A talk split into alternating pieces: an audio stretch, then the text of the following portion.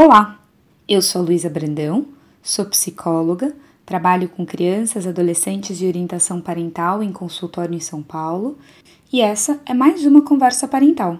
Pela primeira vez, eu vou quebrar um tema em duas conversas, porque eu entendo que falar tudo hoje vai ficar muito longo e não é a ideia. E o tema que eu vou cortar em duas conversas é como ensinar as crianças a resolver problemas. Por que é importante falar disso? Primeiro de tudo, vou explicar o que eu estou chamando de resolver problemas. Eu estou chamando de resolução de problemas a habilidade de olhar para uma situação em que não está clara a melhor forma de resolver, pensar em possíveis alternativas de como fazer isso, avaliar as consequências dessas alternativas tanto no curto quanto no longo prazo e finalmente botar em prática a alternativa escolhida. Depois ser capaz de avaliar se deu certo e se deu, ótimo, fim do problema se não, ser capaz de voltar no meio do processo de resolução de problemas e escolher uma outra alternativa para seguir. Por que é tão importante a gente ensinar essa habilidade para as crianças? Antes de tudo, ela é uma habilidade que aumenta o potencial de autonomia das crianças. Porque uma vez que eles sejam capazes de resolver os próprios problemas, eles vão precisar menos que nós resolvamos para eles essas situações. E isso não quer dizer que eles vão conseguir resolver tudo sozinho. Quer dizer que os problemas mais básicos, os problemas mais simples, eles vão precisar menos do nosso envolvimento. Ensinar as crianças a resolver os problemas implica também ensiná-los a identificar quando é um problema que eles dão conta de resolver sozinhos e quando é um problema grave ou um problema mais difícil de resolver, que a gente espera que eles procurem os adultos para ajudá-los a lidar. E esses adultos podem ser os professores, podem ser os pais, os avós, enfim, qualquer adulto de referência que pode ajudá-los a lidar com situações mais graves. Outra motivação para a gente ensinar as crianças a resolverem problemas é que essa é uma habilidade muito importante para prevenir o surgimento de problemas de saúde mental. Uma habilidade melhor de resolução de problemas está relacionada com um prognóstico positivo de saúde mental. Outra coisa também, na linha da primeira que eu disse, na medida em que as crianças vão se tornando mais autônomas, os pais são convocados a lidar menos com situação de brigas entre irmãos, por exemplo, porque eles vão conseguir se resolver sozinhos, sem que os pais precisem se colocar na posição de árbitros ou juízes. Então, como que a gente faz isso? Como a gente ensina as crianças a resolverem problemas? O primeiro passo para a gente ajudar as crianças a desenvolverem essa habilidade de resolver problemas é convidá-las para olhar para as situações de maneira ativa. A maneira com que a gente reage quando as crianças nos procuram com um problema pode ajudar a colocá-las nesse papel mais ativo. Então, por exemplo, quando uma criança vem para a gente e fala: briguei com a minha amiga, colocá-las numa postura passiva é dizer algo como do tipo: Você já falou com ela? Você já falou com a professora? Você quer que eu mande uma mensagem para a mãe dela?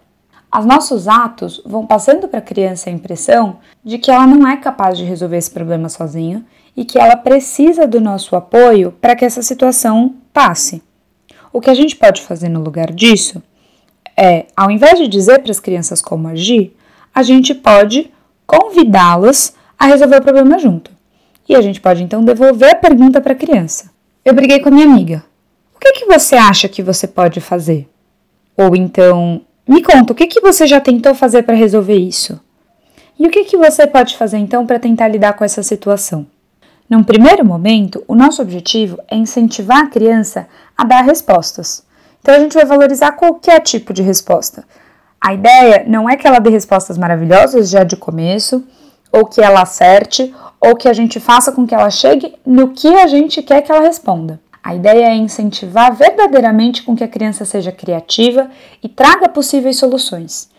Algumas delas possivelmente não vão ser factíveis, outras delas talvez não sejam tão interessantes em termos de consequência, mas num primeiro momento a gente tem que valorizar que eles estejam se engajando naquele problema e que eles estejam pensando em maneiras de lidar com aquilo. É um brainstorming. Quanto mais respostas a gente conseguir pensar, maior a chance da gente encontrar boas alternativas para resolver aquilo. Não estranhe se das primeiras vezes as crianças não conseguirem contribuir com ideias, principalmente se antes ela tivesse acostumada com que os pais chegassem e resolvessem as situações para elas. Das primeiras vezes, possivelmente ela vai mais assistir o processo de resolução de problemas acontecendo do que efetivamente participar. Mas é importante plantar essa sementinha. Seja criativo. Quanto mais você se envolver nesse processo e mais criativo você for com as respostas, mais você vai dando o modelo dessas habilidades e ajudar as crianças a resolverem melhor os problemas delas. Quando a gente começa a devolver para as crianças os problemas, não é de uma maneira que eles se sintam sozinhos ou sem apoio. É fazer de uma maneira com que você também se engaje. Você pode dar ideias, você pode participar. A ideia é que ele entenda que é um processo que acontece em equipe e não que eles vão passivamente implementar o que vocês percebam ou entendam que é o melhor caminho.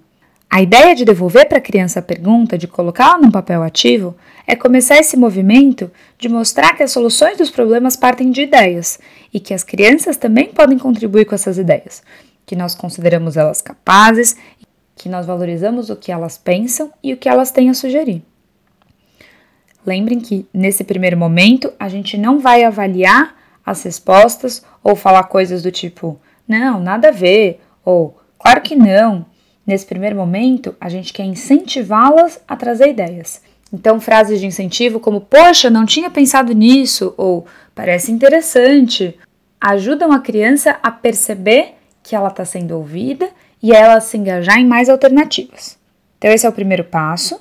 Na próxima conversa, eu vou falar mais sobre como ensinar as crianças a avaliarem as alternativas que a gente conseguiu levantar juntas, para então tomar decisões sobre como resolver o problema que elas trouxerem. Espero que vocês consigam colocar em prática tentem. Se quiserem me contar como foi, eu vou adorar saber. Melhor forma de entrar em contato é por meio da página do consultório no Facebook, que é o Núcleo Guedala. E lá vocês podem então me perguntar coisas, sugerir temas. Enfim, é isso. Um beijo e até a próxima semana.